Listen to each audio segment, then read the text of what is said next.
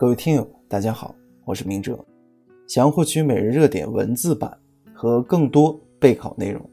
请关注微信公众号“金牌公考”。今天的热点来自红网徐林生的文章：保护个人隐私也需一张负面清单。近年来，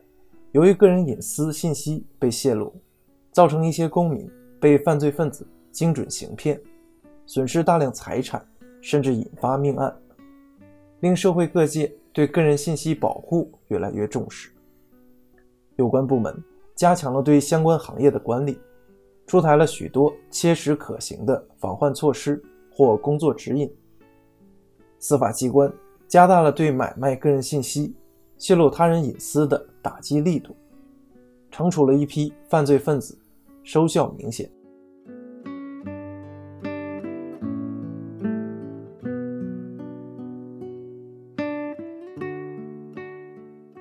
值得注意的是，一方面，随着社会管理逐渐向经济化、科学化、便利化方向推进，各行各业对公民个人信息的索取越来越频繁，个人隐私保护与信息公开之间面临着越来越难以调和的矛盾。另一方面，各行各业对个人隐私理解不一，所采取的保护措施不同，执行力度有异。成效自然有差别。在移动互联时代，极易出现因个别单位或环节保护不力，造成个人隐私短时间内即满天飞的后果。事实上，对泄露公民个人隐私，宪法、民法、刑法均有条款明令禁止，并规定了应当承担的法律责任。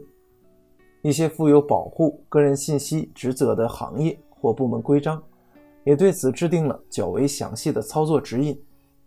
在这种情况下，为何还会出现个人隐私无处躲藏的境地呢？一个很重要的原因是，由于对什么是个人隐私的概念的内涵及外延理解不一，各部门出台的相关法律、规章制度，基本上只是笼统的要求保护个人隐私，而没有在个人隐私方面。列出负面清单，造成执行标准难以掌握，披露个人信息内容差别较大。比如，同样是进行国家奖学金候选人或获得者名单公示，上述几间高校披露学生完整的公民身份证号码，而江西财经大学、东华大学、西南财经大学等就隐去了学生的身份证号码。出于精细化社会管理和便捷化服务需要，